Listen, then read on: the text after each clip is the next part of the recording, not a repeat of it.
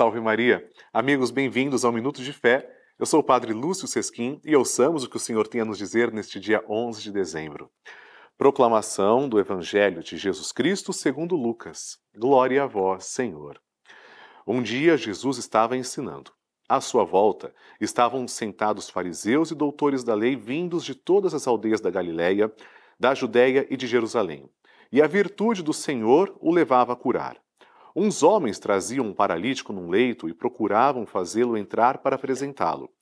Mas, não achando por onde introduzi-lo devido à multidão, subiram ao telhado e, por entre as telhas, o desceram com um leito no meio da assembleia, diante de Jesus.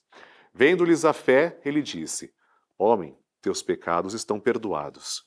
Os escribas e fariseus começaram a murmurar, dizendo: Quem é este que assim blasfema? Quem pode perdoar os pecados senão Deus? Conhecendo-lhes os pensamentos, Jesus respondeu, dizendo: Por que murmurais em vossos corações? O que é mais fácil dizer: Teus pecados estão perdoados, ou dizer: Levanta-te e anda? Pois, para que saibais que o Filho do Homem tem na terra poder de perdoar os pecados, disse ao paralítico: Eu te digo: levanta-te, pega o leito e vai para casa. Imediatamente diante deles, ele se levantou, tomou o leito e foi para casa, louvando a Deus. Todos ficaram fora de si, glorificavam a Deus e, cheios de temor, diziam: Hoje vimos coisas maravilhosas. Palavra da salvação, glória a vós, Senhor. Queridos irmãos, no tempo de Jesus, tinha-se essa mentalidade. A pessoa estava doente por causa de um pecado.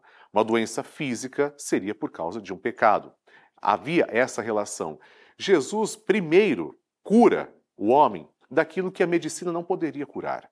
Ele cura dos pecados. E muitas pessoas se esquecem que cuidar da saúde espiritual é fundamental.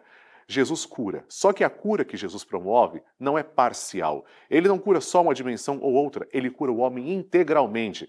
Quando Jesus cura espiritualmente, perdoando-lhe os pecados, pois ele é o próprio Deus, outros começaram a murmurar porque achavam que só Deus Pai que podia fazer isso, não reconheciam Jesus como um verdadeiro Filho de Deus. Jesus, portanto, mostra que há uma ligação, e essa ligação entre o Espírito e a carne, ou seja, o homem como um todo, é o que ele deseja curar. Hoje nós pedimos, Senhor, curai-nos dos nossos pecados e das nossas enfermidades. Deus te abençoe em nome do Pai, do Filho e do Espírito Santo. Amém.